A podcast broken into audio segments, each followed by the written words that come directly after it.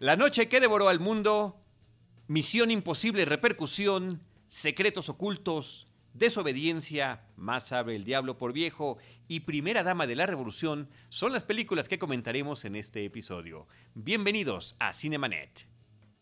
El cine se ve, pero también se escucha. Cinemanet.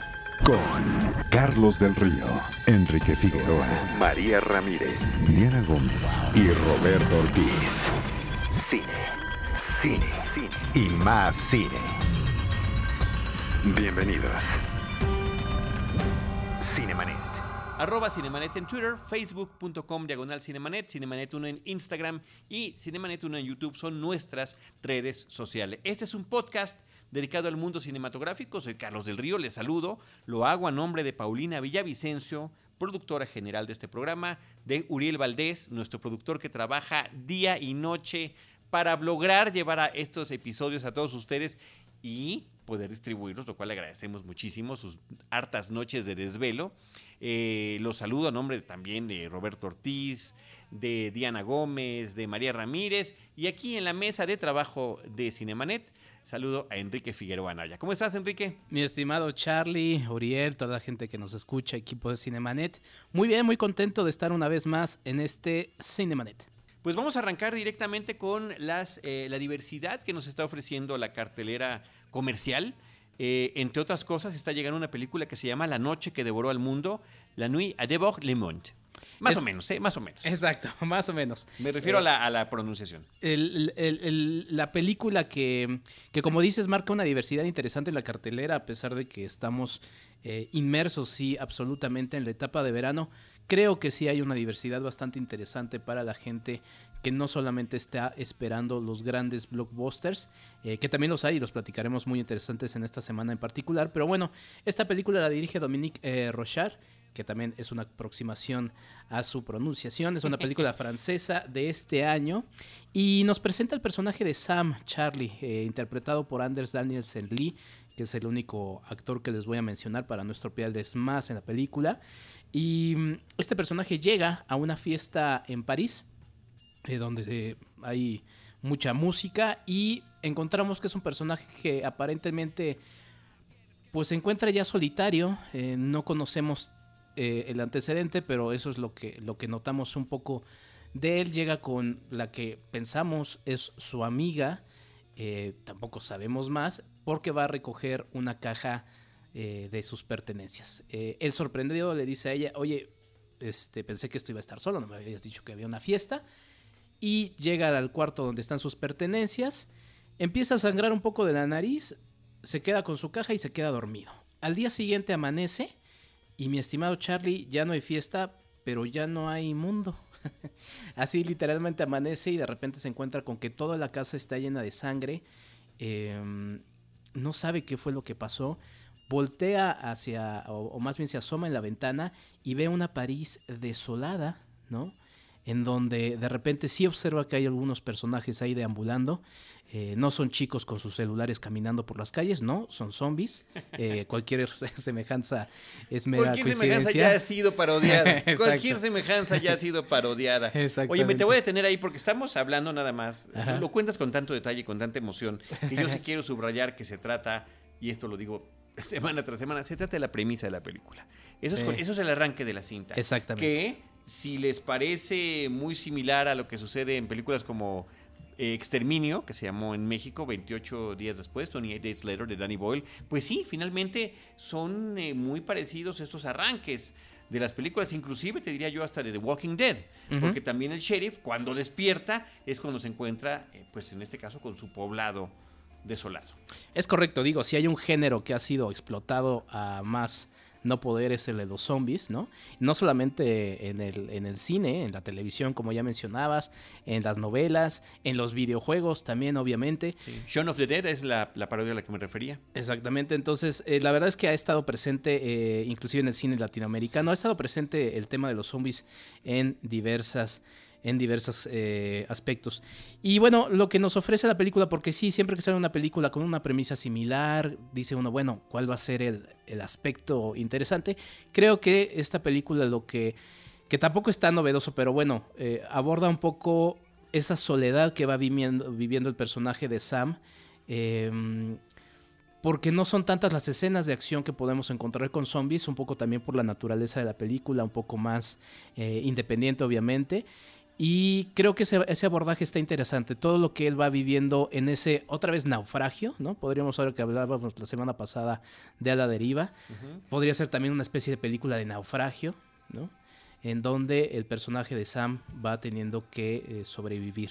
Em, el aspecto de los zombies también está interesante porque justamente al ser una película de corte independiente de Francia, eh, pues sí son creaciones artísticas, hay que decirlo, ¿no? Eh, maquillaje muy interesante, ese ejercicio está, está, está destacado, a diferencia de lo que también hemos estado acostumbrados con más efectos especiales, quizá, ¿no? Me acuerdo de esta película de, Brad Pitt con eh, zombies a gran velocidad, y hay elementos que son entrañables, entonces... Guerra Mundial Z. Guerra Mundial Z, exactamente. Y em, también el personaje de Sam tiene mucha relación con la música. Entonces eso está interesante. Y pues ya, no diré más. La verdad es que vale mucho la pena. Algunos eh, sí la padecieron, algunos compañeros con los que la vi, pero eh, pues creo que otra vez ese, es ese reflejo de lo acelerado que vivimos y creo que está interesante. Ah, por el ritmo te refieres. Exactamente. Muy bien, pues ahí está la película La noche que devoró al mundo. La cinta está basada en una novela de Pete Agerman y está ya en cartelera. En cartelera también está Misión Imposible Repercusión, eh, Mission Impossible Fallout, que es la sexta película de esta saga eh, que cinematográficamente arranca en los años 90, a mediados de los años 90. 96. Con, Tom Cruise como, como personaje protagónico, Ethan Hunt y toda la saga que ha pasado. Bueno, ya hablaremos de eso eh, en otro episodio especial porque hay que remitirse también hacia la serie televisiva y demás. Pero este, me parece que esta nueva entrega dirigida por Christopher McQuarrie, que es la segunda que dirige al hilo, lo hizo también con la película anterior que es Rock Nation, y que bueno, él viene de, hacer cine, eh, pues es una de las mentes creadoras de, Sospechosos Comunes, ni ¿Escritor? menos, ¿no? Es el guionista de Sospechosos Comunes, pero además uno de estos guionistas que trabajó lado a lado con el director, con Brian Singer, eh, inclusive de repente aparece en el... Eh, si ustedes tienen la oportunidad de ver la mm, narración que ellos hacen en las ediciones de DVD o de inclusive Laserdisc, por ahí, hay quien todavía tuvo, llegó a tener Laserdisc, son sensacionales porque eh, era una producción tan independiente que ellos mismos aparecen a cuadro, aunque no se ven sus rostros, eh, en algunas escenas de interrogatorio, por ejemplo, ¿no? Tanto McCurry como eh, el propio Brian Singer. Bueno, a lo que me refiero con esto es que es un señor con un bagaje importante que viene de mucha creatividad en el, en el, cine y que ahora está con estas dos superproducciones, y son superproducciones por la cantidad de dinero invertido, por los stunts que están manejando, y que nos están dejando un estupendo sabor de boca, Enrique. Y decir además que de todas las películas, estas dos últimas son las que están intrínsecamente vinculadas. O sea, lo que sucede en esta cinta es producto de la película anterior de Rock Nation, que creo que es muy importante que hayan visto pues, recientemente antes de incursionar en esta nueva entrega. Exactamente, a pesar de seis películas ya lo desarrollaremos en el especial que los invitamos que escuchen. Podría ser la primera secuela de, directamente ligada y, em, y también es la primera película de las seis en las que repite eh, director la película, ¿no? Sí, así es. Entonces eh, es. es, es, importante y bueno, antes de que, de que continúes Charlie, wow, qué película, de verdad, de verdad, es una experiencia. Sí, es una experiencia, eh, ¿por qué? Por la calidad de las secuencias de acción que tiene, por el suspenso que maneja, por la cantidad de referentes que la película tiene hacia ciertos directores, hacia la serie misma, diría yo inclusive, eh, y esto lo comentamos por ahí con los amigos de Filmsteria, justamente acabando la película se grabó un, carcast de los de, film, de los de Filmsteria, nos, nos metemos al coche de Alejandro Alemán del Salón Rojo y ahí lo grabamos en ese momento que son las primeras impresiones. Eh, un cine que tiene muchísimo eco de las películas de Christopher Nolan. Eh, demasiado diría yo, o es un plagio o, es un gran homenaje, yo lo quiero ver como un homenaje, porque en particular me parece que lo tiene además de The Dark Knight. Hay una serie de elementos muy claros que podemos identificar. No quiero entrar en el detalle en este programa que es de cartelera, porque apenas la película está entrando a, las salas comerciales para que todo el mundo la pueda disfrutar, pero van a ustedes a, encontrar muchas, muchas similitudes entre películas de Christopher Nolan y lo que nos está presentando eh, Macquarie con esta versión de eh, Mission Impossible. ¿Qué es lo que sucede? Sigue su lucha contra el famoso sindicato que apareció en la película anterior. En la parte final también de... No, bueno, sí, perdón, en la parte final de la... De la 3, se menciona. Ajá, sí, exacto. De la 3, de la no, de la... De la 4. 4, sí. De Protocolo Fantasma. De Protocolo Fantasma. Cuando acaba Protocolo Fantasma eh, y se va él caminando entre las sombras y recibe un audio en su teléfono donde con la siguiente misión, ahí le mencionan que hay un sindicato. Exacto. ¿No? Que, que está haciendo las suyas. La siguiente película ya trató sobre eso, Rock Nation, y esta continúa las pesquisas con los operativos de este de este, de este sindicato de criminales que finalmente fue forjado ¿no? por alguna potencia mundial. Exactamente, creo, quizá en esta sí pueda tener un poquito más de, de peso el asunto de la historia en las películas porque también lo desarrollaremos más adelante y creo que tampoco ha sido el aspecto tan importante. Realmente lo que uno queda con las películas de Misión Imposible pues son las secuencias de acción que como ya también lo mencionábamos en el, en el episodio en el que hablábamos de, de rascacielos, perdón por el bullying a, Dwayne Johnson, eh, se destaca justamente por estas escenas de acción eh, muy bien ejecutadas. De verdad es que McQuarrie... Misión Imposible. Misión Imposible. Si, si, la verdad es que algo que, logró McQuarrie con Rock Nation y ahora con Fallout... Eh, repercusión en México, es, es muy bien esas escenas de, acción que además también Tom Cruise, actor, ha sido alguien muy comprometido con el público en este, en este aspecto. Me llama mucho la atención, bueno, también quizá añadiría que también es un como resumen, puede uno ver las cinco películas anteriores en esta película reflejadas, lo cual para alguien que ha seguido todas las referidas, ¿no? De diferentes formas. Sí, y todas, la verdad, ¿eh? Entonces creo que eso está, eso está padre. Y eh, pues la presencia de Henry, Henry Cavill, ¿no? Que ubicamos perfectamente como el Batman del nuevo universo cinematográfico. Ah, perdón, Superman, sí, Batman era Ben Affleck. El, del universo cinematográfico de, de DC. Eh, esa es la razón por la que aparece la cara de Injustice League ahí bastante computarizada porque el señor no se podía quitar el bigote, ¿no? Eh, en esas regrabaciones. Que, usa, que estaba usando en Mission Impossible. Y eh, creo que es muy, muy bien utilizado. Su personaje me parece que es sensacional. Sí, no, es un personaje sensacional que aparece al lado de Tom Cruise prácticamente desde el arranque de la película. Sí. Eh, regresa Bing Rames, regresa Simon Peck, regresa la sensacional Rebecca Ferguson que habíamos visto en la película pasada, Sean Harris, que es este villano Solomon Lane también vuelve a aparecer en la película.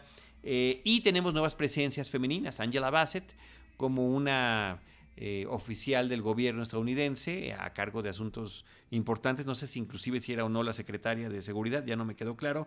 Y Vanessa Kirby que aparece en la serie de The Crown y que tiene un, personaje muy interesante y que además logra destacar muy bien y utilizar su belleza, ¿no? Como una especie de femme fatal. Claro. aparece en la cinta. Sí, bueno, ahora que también mencionabas a Ving Rames, eh, ya que hablábamos de la primera vez que es como una especie de secuela, primera vez que se repetía director, pues bueno, junto al personaje de Ethan Hunt, su personaje de Luther, eh, pues es el único que ha estado en las seis películas. Sí, el único que ha aparecido en todas ellas. Pues eh, más allá de la anécdota, de lo que se tiene que encontrar, de lo que tienen que investigar, de las cosas que tienen que librar, hay que decir y, subrayar cómo está manejada con, una gran, eh, con un gran prodigio todo el tema de la acción de la película y del ritmo que tiene. Porque podemos tener una música muy interesante y muy grandilocuente, también al estilo de las películas de Nolan, omnipresente, y de repente secuencias de acción donde no se escucha más que el motor de los autos. Estamos hablando de persecuciones en tierra, persecuciones aéreas, y de repente también secuencias muy al estilo de Hitchcock, de personajes que van por distintas calles persiguiéndose el uno al otro, ¿no? Y ver si se van a alcanzar. O, como ha sucedido en todas las películas previas, ver correr a Tom Cruise como Ethan Hunt, como lo ha hecho en todas las películas anteriores, y un poquito más, diría yo qué bien ejecutadas están las secuencias, qué bien fotografiadas están, qué bien editadas están. Y tuvimos la oportunidad en la función de prensa de verla en el formato de IMAX, que yo recomiendo ampliamente. No puedo enfatizar lo suficiente la importancia de que esta película la vean en un formato grande como es el IMAX o como alguna sala de las otras que también son son grandes, ¿no? no sé si es la Dolby Atmos la que es también eh, muy grande aquí. Pero nada como el IMAX. Pero nada como el IMAX. Y además también la, la recomendación es que se coloquen en un asiento en donde su visión eh, pues nada más la llene la pantalla. O sea, no, son, no, no que se sienten hasta atrás, porque la verdad es que sí es inmersiva. Hay muchas escenas inmersivas en la película de Mission Impossible Fallout eh, Repercusión y, creo que eso vale muchísimo la pena. Es trepidante, no te suelta hasta el final.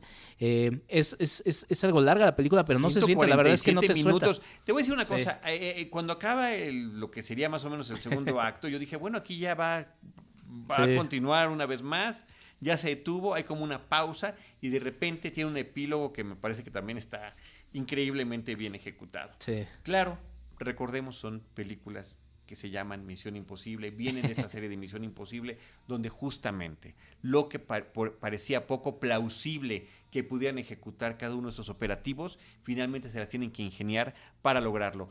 Creo que hay que destacar eh, el, uso de stunts reales, de, de, persecuciones, de choques, de peleas que se sienten reales y no... Por supuesto, todo está eh, digamos... No deja de estar la magia del cine. La magia, la magia de los efectos especiales, pero, pero eh, creo que hay muchas cosas que sí se siente el peso de la realidad, que eso se valora muchísimo. Pues ahí está, corran a, verla, la verdad. Corran, si pueden correr como Tom Cruise, adelante. Los felicito, por cierto, si lo logran. Pero este sí vale mucho la pena. Es la película comercial en lo que va del año la más interesante. Del verano, sí, sí, sí, sin duda. Del verano y de lo que va del año. Yo no recuerdo ahorita otra que me haya emocionado como esta en, ese nivel de cine. ¿Y para cómo vamos? y como vamos, claro. bueno, vámonos a otra película de Misión Imposible Repercusión. Nos pasamos a una cinta que se llama Marrowbone. En español se llama Secretos Ocultos. Yo no sé si todos los secretos por definición están ocultos o no eso ya lo dejaremos a los lingüistas, a la Real Academia de la Lengua Española que lo descifre. Pero, eh, bueno, es el título de una película producida en España, pero con talento eh, de habla inglesa, que es como se desarrolla la película, ¿no? Para un mercado internacional. Exactamente, que aquí, eh, y sí es el título que le da eh, cada vez que lo menciono, como que le tiembla la venita a, Charlie, que es Secretos Ocultos, ¿no? Dirigida por eh, Sergio G. Sánchez, quien estuvo involucrado en El Orfanato, ¿no? Esta, esta película también muy famosa de España.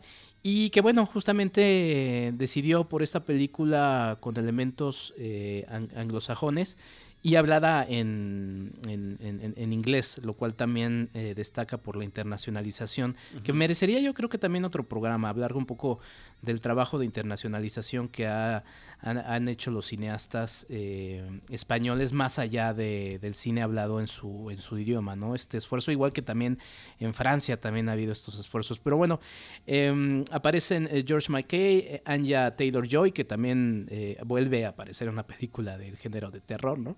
Charlie Heaton, Maya Goth, Matthew Stack, Kyle Soller, y nos cuenta la, historia de la familia Marrowbone.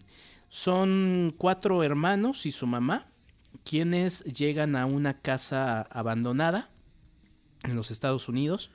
Eh, vienen huyendo de, de, algo, de alguien, no lo sabemos. Y en las primeras escenas la mamá les eh, se pasa del otro lado de unas escaleras, marca una línea y dice, a partir de esta línea hay un nuevo, hay un nuevo comienzo para todos, ¿no? Ahora nos vamos a llamar los Marrowbone. Entonces, eh, pues esta historia justamente de Jack, eh, Billy, Jane y Sam, estos cuatro hermanos y su mamá, que empiezan esta, esta vida en este lugar. Sin embargo, Em, ahí jugando un poco con el aspecto de los tiempos, eh, observamos que hay algo, un secreto oculto, justamente, en, la, en la casa. Se dice un secreto, que por definición está oculto. no, no, pero sí se llama la película. Eh, en la casa y eh, pues vamos a ir descubriendo eso. La verdad es que la película tiene muchas vueltas de tuerca al punto que puede llegar algunos, en algunas ocasiones quizá confundir, pero creo que está interesante. Creo que quizá algunos dirían, ay, es que, como le decimos aquí en México, le echas eh, mucha crema a tus tacos. Pero creo que está bastante, bastante bien eh, armada. Las actuaciones están bastante bien. Em, el personaje de, George McKay, que es Jack Marrowbone, eh, y pues, ah, bueno, más bien toda la familia Marrowbone hace una gran alianza con una chica que es Ali, que es Anya Taylor Joy. Joy. Hay momentos muy entrañables también a nivel familia, este núcleo tan sólido otra vez. Te mando un saludo grande a Roberto Ortiz, si quiero en la familia. Y creo que es muy interesante este aspecto e ir descubriendo como esta, como esta cebolla, ir sacando capas, cuál es ese misterio que está en esta casa. La verdad, una película... ¿Como en Shrek? Muy entretenida, exactamente, esa es la referencia.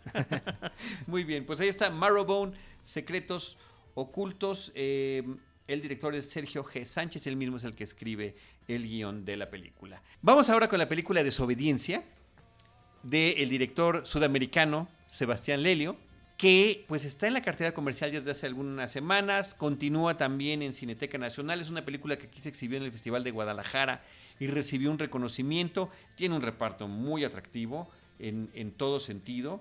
Eh, hay que decir que las dos actrices protagónicas, Rachel Weisz y Rachel McAdams, tienen personajes muy interesantes, además de que ambas son mujeres muy atractivas, muy profesionales, eh, que ejecutan muy bien su, eh, su, trabajo histriónico a lo largo de sus trayectorias, tienen películas muy interesantes. Bueno verlas unidas ahora en esta historia que arranca de una... El prólogo es interesantísimo, el prólogo es un rabino ofreciendo el servicio y ahí, mira, se está hablando de la libertad que Dios le ha dado al hombre, ¿no? Entre los deseos eh, bestiales y lo que podrían tener de, bondad los ángeles, pues cae desfallecido, es un hombre de gran edad que ya está en las últimas. Eh, corte A, una mujer en Nueva York, fotógrafa, que recibe la noticia y decide viajar a Inglaterra. El motivo es los funerales de este hombre. Ella regresa a una sociedad de la que había escapado, judía ortodoxa, una sociedad muy cerrada, una sociedad extraordinariamente conservadora por definición. Nuevamente no queremos más que subrayar lo que, esto significa. Y poco a poco, con el encuentro de quienes fueran sus mejores amigos, un hombre y una mujer que ahora están casados, es que se podrá desentrañar un secreto de ese pasado y cuáles son las repercusiones de ese secreto en el presente. Estamos hablando de cuestiones afectivas, estamos hablando de preferencias sexuales, estamos hablando de el poder o no ejecutar la individualidad en ciertos contextos y lo que significaría o no poder eh, cambiar de, situación. Esto viene perfectamente vinculado con el prólogo de la película, con ese arranque, con esa decisión que estaba hablando este hombre. ¿Cuál es la relación de ese rabino que falleció con eh, la personaje, el personaje femenino protagónico? ¿Y qué es lo que hará ella al respecto? Eh, son justamente de lo que trata la película, de irlo eh, conociendo, de irlo averiguando, de irlo viviendo conforme lo van haciendo los personajes. Porque me parece, no porque sea una película de Hitchcock donde vaya a haber grandes sorpresas, no, sino que de manera muy emotiva, muy personal, es como uno va eh, en ese trayecto a la par que el personaje y viendo cuáles son las decisiones de vida que tomó y las que tendrá que tomar ahora, no solamente ella, sino las personas con las que se está reencontrando. Me parece que es una película muy interesante. Eh, me da mucho gusto que continúe en un foro como la Cineteca Nacional para que pues más gente la pueda ver porque son esas que pues pueden ir desapareciendo conforme van llegando películas como Misión Imposible a cartelera. Entonces, bueno, pues ahí tienen todavía un espacio interesante. Sebastián Lelio, quien recientemente ganó el Oscar a Mejor Película eh, de habla no inglesa, con Una Mujer Fantástica, también el Ariel en la categoría de película iberoamericana y también cuya otra película muy interesante a destacar es Gloria de 2013 y nada más eh, marcar que esta, esta película eh, que mencionas, Charlie, eh, renovó el concepto de sala de arte en Cinépolis, ya bajo el lema Abre tu mente, se reinició este concepto que también ha sido muy afortunado. Cierto, ese fue el relanzamiento, efectivamente, muy acertada la decisión de, me parece una gran película para en todo sentido, ¿eh? para, para, para volver a lanzar este proyecto. Y que continúe ese oasis que a pesar de que está el mayor oasis que ya destacaste es la Cineteca, pues también creo que es importante la sala. Y fíjate que tan, tan, solo en la semana de grabación de este episodio lo revisé y efectivamente continúa en la sala de arte de Cinépolis. Pues ya va un mes. Esta película de desobediencia, Disobedience, que es el título original. Así es. Así que bueno, no habíamos tenido la oportunidad de, de verla. Después de una recomendación muy puntual eh, no solo la vi, sino que ya la estamos aquí comentando en este espacio, así que muchas gracias por eso. Así que Desobediencia, Disobedience de Sebastián Lelio, que continúa en cartelera. Vámonos ahora, Enrique, con una película mexicana, Más sabe el diablo por viejo. Exactamente, dirige José que eso es una película de México y creo que, bueno, ya en el título muestra un poco de qué va la película. Nos presenta al personaje de Teo, interpretado por Osvaldo Benavides. Eh, de hecho, la primera escena es eh, el ensayo de Teo, que es un actor. Eh, bueno, es un químico titulado, pero con anhelos de actor. Y lo que, lo que está intentando es ensayar para una obra en la que va a interpretar a un hombre mayor. Em, Osvaldo Benavides y su personaje Teo, o más bien el personaje Teo, no es tan no es tan bueno haciendo su trabajo de, actuación. Entonces, de repente se le aparece una oportunidad eh, que primero desdeña porque dice, bueno, ¿esto qué es? Eh, lo que es la el sindicato de actores le hace llegar una carta diciéndole, oye, te invitamos a que pases a vivir a la casa del actor. Pero bueno, él dice, yo nada más tengo 32 años, no estoy tan, o 34 años, no estoy tan grande, tan mayor como para irme a vivir ahí. Lo que pasa es que eh, confundieron su, su, edad y lo creen de un, un hombre mayor a los 70 años.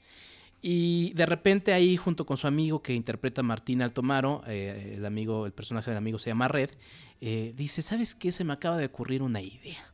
Entonces, eh, porque lo que hace el personaje de Teo para su personaje que está buscando interpretar en el teatro, se hace una máscara, me recordó un poco esta escena de Papá por siempre, ¿no? Con Robin Williams, en donde le están buscando una, una máscara, una un, personaje maquillado que haga parecer que es mujer, en este caso que lo hagan parecer un hombre mayor, y después de varios intentos fallidos llegan a la, figura eh, del nombre... Mrs. Doubtfire, perdón. Mrs. Doubtfire, exactamente. me quedé pasmado, pero ¿cómo se llama? Mrs. Doubtfire, sí. Y, y, la verdad es que ya encontrando la personificación que va a usar, pues eh, si dicen, bueno, sí puedo pasar por un hombre mayor. De hecho, eh, Teo eh, en la calle está muy jovial porque es un hombre joven y de repente ve que una señora se levanta en el camión. No, siéntese usted, señor. Y dice, ah, ok, está funcionando mi personificación. Mm, mm. Y eh, pues bueno. Dustin Hoffman en Tutsi. También sería el otro Hoffman referente, ¿no? Sí, exactamente. Inclusive una película oscareada. Sí. Eh, y, que también hablaba sobre ese dilema. El actor que no encuentra un trabajo eh, para su edad y su género, finalmente termina creando un personaje. Y fíjate que justamente eh, eso mismo habla de los personajes con los que se va a encontrar Teo en la casa del actor. Se encuentra a Joselito, a Marilú, a Angélica, a Nelly, a Rudy, que están nada más y nada menos que interpretados por Ignacio López Tarso, Isela Vega, Lorena Velázquez, Tina Romero, Patricio Castillo. Patricio Castillo, por cierto, que hace un personaje ahí que, eh, que sí fue doble de películas como Rambo y demás, y tiene también en su en su, en su, en su pasado este, este tipo de trabajos. Y em, pues ahí está, eh, la verdad es que ver a estos actores que pues no, no hemos eh, vuelto a ver en el cine eh, es muy refrescante, la verdad, mi estimado, mi estimado Charlie. Perdón, confundí a Patricio Castillo con otro personaje que, hace justamente de, de este doble, pero el, asunto es que volver a ver estos personajes, eh, a estos actores interpretando a estos personajes, da ese sentido de por qué los tenemos tan olvidados en el cine. Creo que ya con eso, José Bojorques eh, y Más sabe el diablo por viejo ganan en, en, corazón con esta película, porque además de eso va un poco la historia, sin decirles más. La historia también es abordada desde un tono de comedia, lo cual eh, también es bastante fresco Y eh, pues ya, la verdad es que sí, sí resulta emotiva. Creo que a nivel guion sí hay algunas fallas, creo que se caen algunos clichés eh, del género de comedia, sobre todo de los personajes jóvenes. Eh, me llamó mucho la atención volver a ver a Osvaldo Benavides y Martín Altomaro después de que también ya estuvieron en otra película mexicana que se llama Todo Mal, de Isa López pues parece que ahí van a ser como una especie de, parejita que van a estar haciendo películas juntos, no lo sabemos. Pero eh, pues ya creo que de verdad vale mucho la pena este, este aspecto de volver a ver estos actores, Charlie. Sí, bueno, esa parte es interesante y yo me remito a una película que, estoy recordando ahorita, también mexicana, eh, del 2005, Club Eutanasia, que también mm. hacía algo similar. Ahí, eh, Aunque en otro tono, ¿eh? En otro tono, en otro tono, en otro tono, más sórdido, humor negro, ¿no? Pero ahí Eduardo Manzano, uno de los polivoces, es rescatado, Magda Guzmán, Javier López Chabelo, Sergio Corona, nuevamente una serie de actores de otras épocas que a través de esta película escrita y dirigida por Agustín Tapia en ese momento, bueno, permitía darles un, nuevamente un poco de luz. Y, de, y, hablando de estos personajes como Mrs. Dodd como Tutsi, que cambian y se disfrazan para poder obtener algo. Bueno, el, una de las, de las series televisivas con las que arranca la carrera de Tom Hanks, que es todo el inicio de su carrera histriónica, es en la comedia, se llamaba Boston Bodies. Yo no recuerdo que esta haya sido exhibida en México alguna vez, pero pues es, muy referida porque es, de los inicios de su carrera, del 80 al 82 es cuando se produjo y después se repitió. Eh, eran dos estudiantes universitarios que se disfrazaban de mujeres para poder vivir en un departamento, en un edificio donde solo aceptaban mujeres y que era más económico. Esa era la única manera que ellos podían tener de eh, poder estar, eh, pues, teniendo la posibilidad de vivir en un departamento a esa cercanía de la escuela y demás. Eh, claro, a partir de este contacto y de ellos disfrazados de mujeres y el contacto con las chicas, pues se desataban todo tipo de situaciones de comedia, de fiesta y demás, ¿no? Le, mando un abrazo a, a Deidali, con quien también tuve la oportunidad de ver la, película y después eh, platicarla un poco. A ella le gustó un poco más de lo que a mí me pareció, pero ya después reflexionando un poco estos detalles, pues sí, coincido, vale la pena ver esta película que además distribuye Fox México. Pues ahí está, más sabe el diablo por viejo en la cartelera. Y por último, ya para concluir este episodio, Enrique, primera dama de la revolución, eh, First Lady of the Revolution es el título original de una película del 2016. Exactamente, una película de 2017. Una película de 2017 que eh, nos presenta la vida de Henrietta Vox. Em, pues la verdad es que poco o nadie podría saber sobre todo aquí en México, quién fue Henrietta Box. Es una película que está coproducida en Estados Unidos y Costa Rica. Y mm, nos presenta la, historia de esta chica que nació en 1918, em, que eh, nace en Alabama, en una Alabama muy conservadora, eh, donde se vive la segregación a todo lo que se da, em, donde sus padres eh, asisten a misa todo el tiempo, ¿no? Hay, un, hay, algo muy destacado porque además vemos en pantalla a Henrietta Vox hablando de su historia. Creo que a los 95 años, porque esa es la referencia del tiempo que dan, porque este sería su centenario, ¿no? En 2018.